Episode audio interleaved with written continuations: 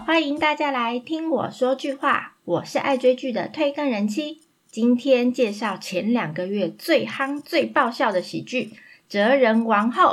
这部改编自二零一五年推出的大陆剧《太子妃升职记》，是由花郎以晨植导演和监狱医生朴继玉编剧合作的一部韩剧。这部是 TVN 二零二零年十二月十二日起播的周末连续剧，共有二十集，还外加两集番外篇，已经在二月十四号全部播完喽。还没看的朋友可以一口气追完，不用为了等待结局而急着跺脚。其实陆剧《太子妃升职记》争议点很多，当年就是以廉价布景、服装受到很多批评，但因为故事内容走的超前面。风格有点太过强烈，所以引起一阵全民追剧潮。但是后来被勒令下架，如同陆剧一样，《哲人王后》开播以来也一直背负着部分的负评，其中有两点争议事件最严重。第一个，《太子妃升职记》的原著小说作者，他过去执笔的《和亲公主》内容有点涉及到入韩的发言。他以高丽棒子去称呼韩国人，而且在《太子妃升职记》这个剧里面，也出现很多台词是贬低韩国的，所以令韩国的网友非常的愤怒，在网络上发起拒看联署，还向青瓦台请愿让这部剧下架。另外一点，它和原著《太子妃升职记》被架空的历史情节不同，哲仁王后出现的哲宗。哲仁王后、纯元王后的人都是历史上存在的人物，诶因此女主角申惠善带一点诙谐和调侃的发言，会引起许多韩国学者的不满。不仅如此，有一集女主角在夜访妓院的时候，她为了演绎花花公子的形象，吊儿郎当的讽刺：宗庙祭礼乐要跳到何时啊？他把跳着宗庙祭礼乐的行为比喻成酒局的游戏，有人就认为这部剧冒犯了国家级传统乐理的至高荣誉。天哪！以上两点的争议，哲人王后的剧组也发出声明向观众道歉。不过，一直还是都有反浪风潮，但却丝毫不影响他们的收视率。观众越骂，人气却越夯。嘴巴说不要，身体还是诚实的啊！首播就创下比人气韩剧《鬼怪爱的迫降》还要出色的八点八收视率，它成为 TVN 史上最高首播第二名。它最终回的收视率高达了十七点四，跻身 TVN 前五大电视剧。诶哇，他们应该意想不到吧？因为这部剧的男女主角并不属于大咖等级的演员，而且它也不是高成本制作的作品，但是它叫好又叫座，可算是 TVN 二零二零年度压轴。韩剧翻拍陆剧的作品不算多，包括《步步惊心》《单纯的小美好》等戏剧，但其中以《哲人王后》的收视表现最突出。它可以称得上是翻拍陆剧最成功的代表。之后再做一集好好的会诊。话不多说，先来介绍男女主角。女主角申惠善，她可以说是哲人王后整部剧的扛把子。她被誉为大器晚成的演员，出道以来大部分都是配角演员的角色，一直到二零一七年周末剧《我的黄金光辉人生》第一次担纲主演。创下四十七点五的收视记录，诶，因此打开他的知名度。我对他的印象是在《秘密森林》第一集里面，她是一个非常木讷、固执的女律师角色恩秀。那时候觉得她都没有表情，也感受不到她在剧里面应该要非常急切帮助父亲平反的那种心情。不过，她到了二零二零年电影《翻供》里面。一样也是饰演女律师，但这次完全可以体会到她救母心切，想要帮助失智母亲的感受。这次生会善在《哲人王后》里面不负众望，一人分饰男女不同性别的角色，她的演技可以清楚的划分两个角色的性格、语调、动作。当他是男生凤焕的时候，他傲慢的语气配上自信满满的肢体，连女生都会觉得哇，他好 man 啊！但是当他变回女生招容的时候，自然散发了优雅、出众、黄花大闺女的气息。他反转的魅力让观众深深的着迷，实力演活了 man 爆的大叔还有娘娘。整部剧就凭着他转换自如的演技，带给我们满满的笑声。他开播以来好评不断啊，但大家可能不知道，在这个之前，申惠善有几个小秘密：一，他是为了追星而出道当演员。二零一二年出道的申惠善决定要做演员的理由非常简单，因为小时候他看过《蓝色生死恋》。之后被袁冰深深吸引了，所以他立志想要当演员，为了见袁冰一面。哇！他主攻表演艺术专业，考到世中大学戏剧电影学。他从此以后开启他的演艺之路，太有爱了。不知道他到底现在见过袁冰了没？二做配角苦熬多年，但仍不放弃。申惠善在二零一二年凭着电视剧《学校二零一三》出道。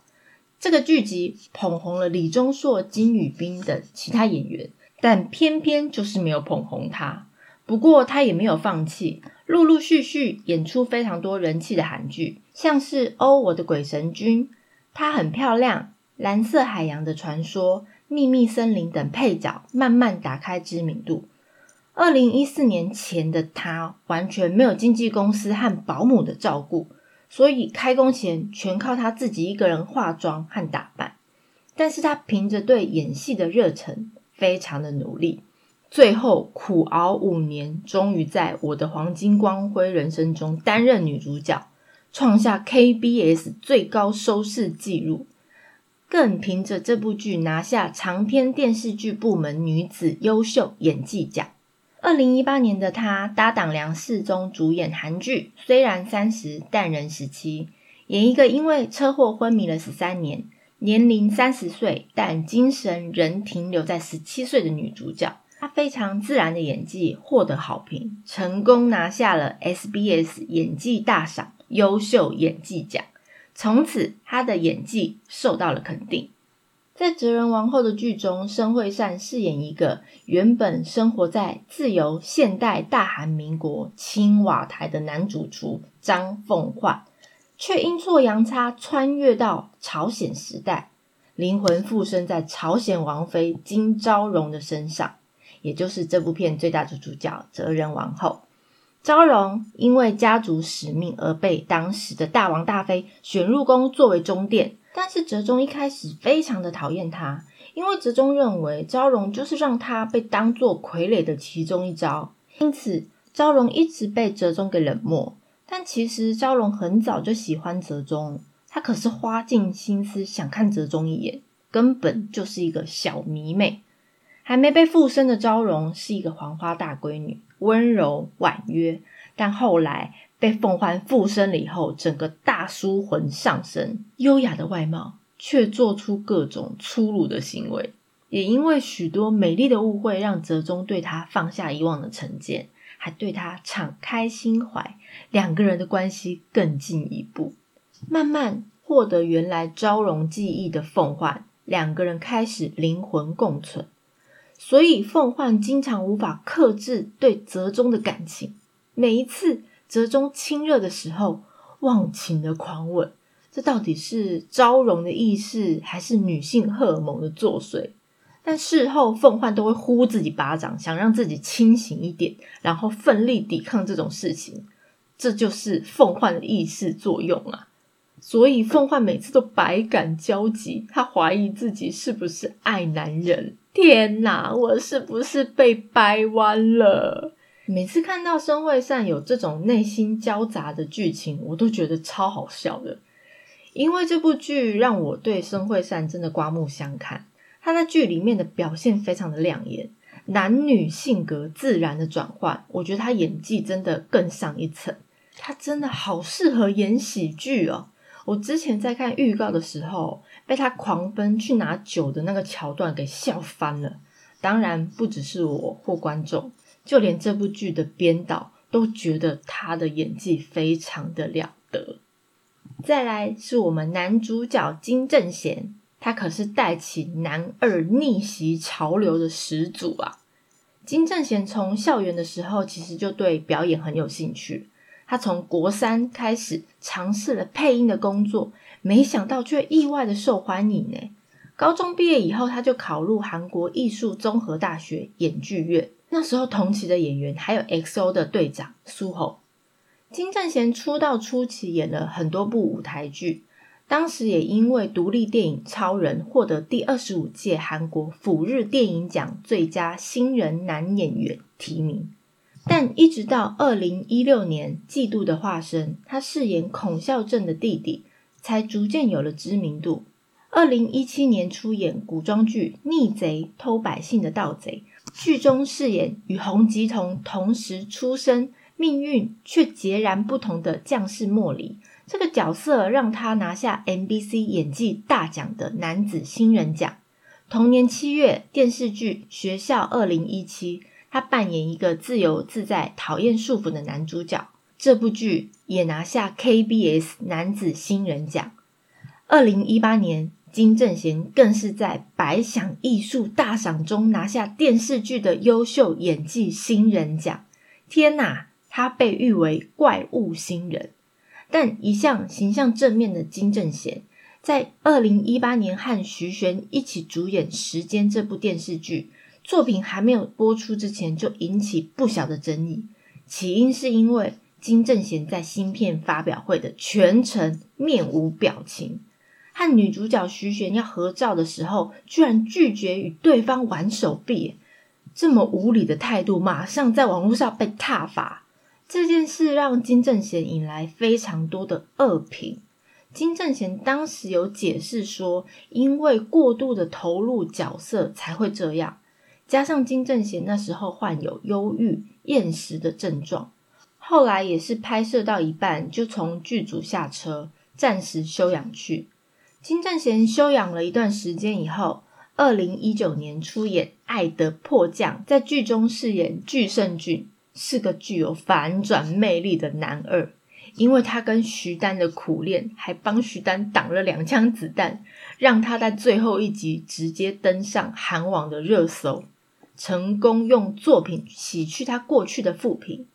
他的演技不错，是个有名的即兴演员，像是在《爱的迫降》后半段，具胜俊为了救徐丹，放弃逃跑，帅气的嘴巴撕掉机票。这就是金正贤即兴的演出。他在《哲人王后》里面饰演哲宗。从过去以来，韩国翻拍历史古装剧的题材很多，却从来没有一部是以哲宗、哲人王后为主角的戏剧。其实是因为历史上的哲宗他毫无实权，势力全部被安东金氏给掌控，因此戏剧里多半以傀儡皇帝的角色现身。哲人王后可以说是打破传统，剧情内容虽然部分和历史事实不符，但却有非常好的收视率。它被戏称没有存在感的历史人物终于受到注目了。那就来说说真实的历史故事吧。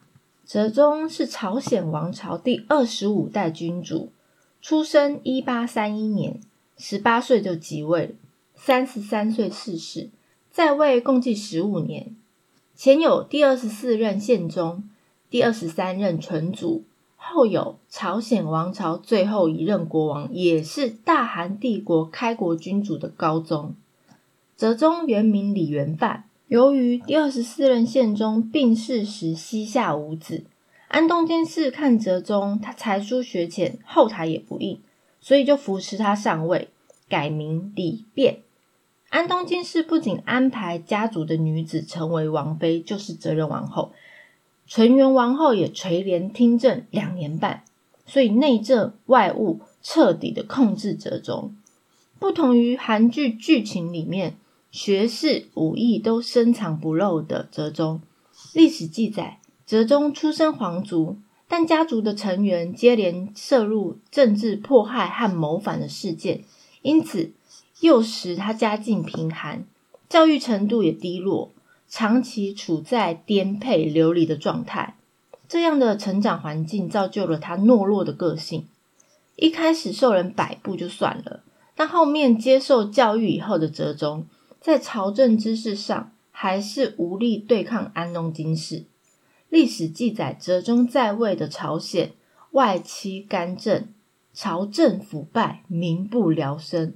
所以后世对哲宗的评价就是优柔寡断、沉迷酒色、体弱多病。他无力掌控自己的命运，所以后代也受到牵连。哲宗一生共有五个儿子、六个女儿，但只有一个女儿活下来，以至于哲宗在逝世的时候根本没有可以传位的子嗣。不知道看到这里，大家有没有觉得有趣？哲人王后里。哲宗他常常做的那些噩梦，其实就是他当初兄长被杀，他长期被流放的梦魇。不过在剧中，金正贤大部分都穿着古装，包得非常紧。其实古装下藏着超狂的六块腹肌，还有背肌。金正贤本身学过柔道，也是个运动高手，所以他的身材超养眼的。另外，我要特别介绍两个角色，一个就是我们的凤焕，是找来男子气概爆棚的崔正赫担当。他虽然是挂名特别演出，但是他拥有强烈的存在感。虽然整部剧几乎用声音演出，但是他沉稳又磁性的语气，更能把观众带入角色设定的情境。也因为他用声音的表现搭配了深会善生动的表演，更凸显了这么无厘头的中殿娘娘。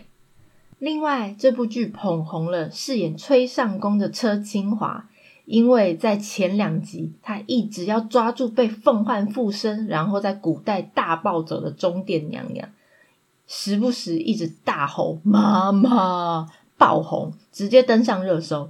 极度浮夸的演技，更是笑翻荧幕前的所有观众，成为意外的看点，甚至被誉为韩剧最强绿叶。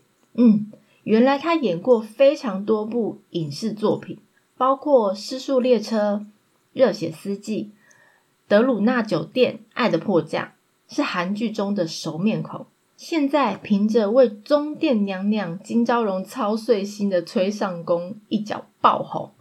不止如此，车清华还拥有一副好歌喉。他曾经上歌唱综艺节目《蒙面歌王》，展现他过人的歌声，呢，让我超惊讶的。他戏外也非常的爆笑，根本就是综艺咖。他上《Running Man》的时候，和李光洙 PK 演技表情包，甚至用表情来跳 Rain 和 JYP 的新歌舞蹈，真的是被上宫耽误的舞蹈家。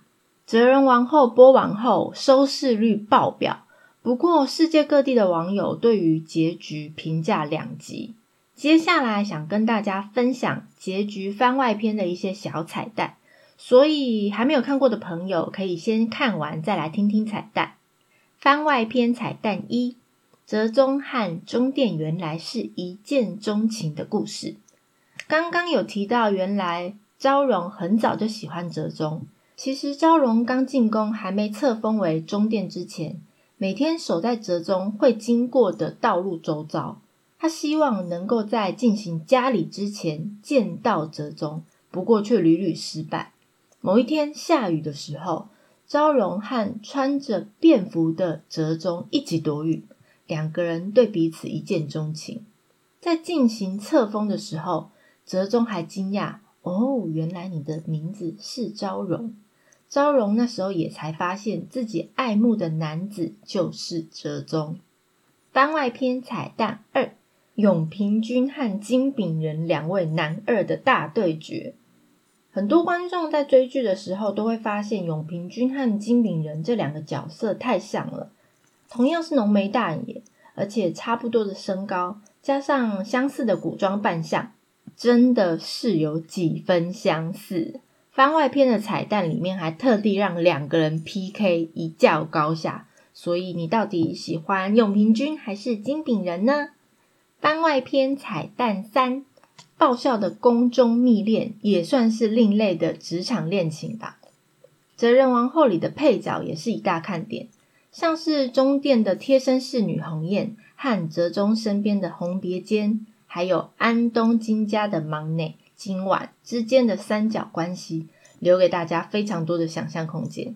还有我们的崔尚公和御厨的暧昧不明，超级爆笑的。只要这几位凑在一起，就是欢乐无穷，根本是本剧的笑点担当。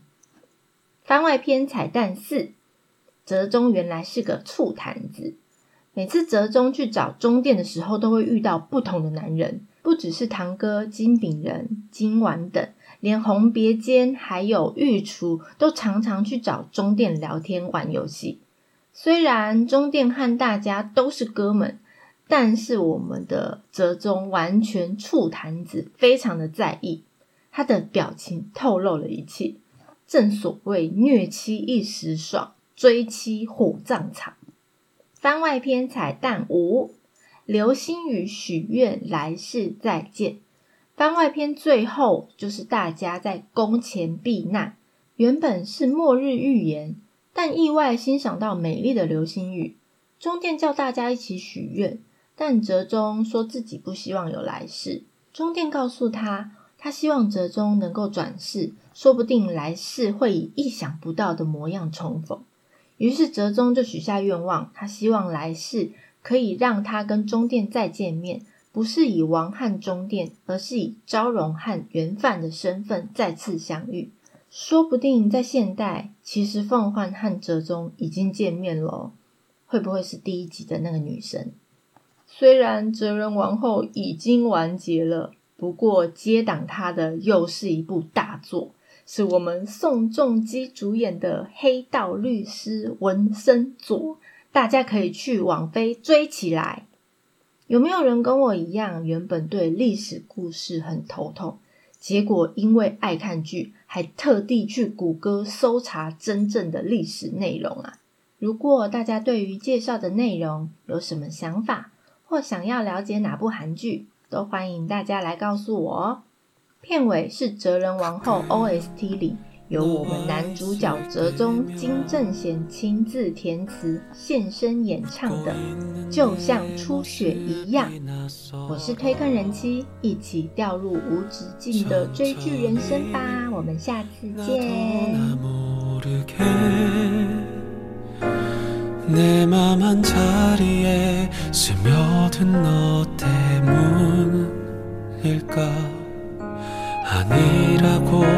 말하고 말해도 시선의 끝은 언제나 항상 네가 있어.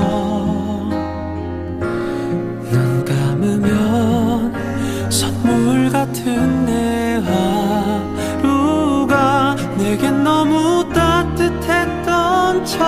첫눈이었어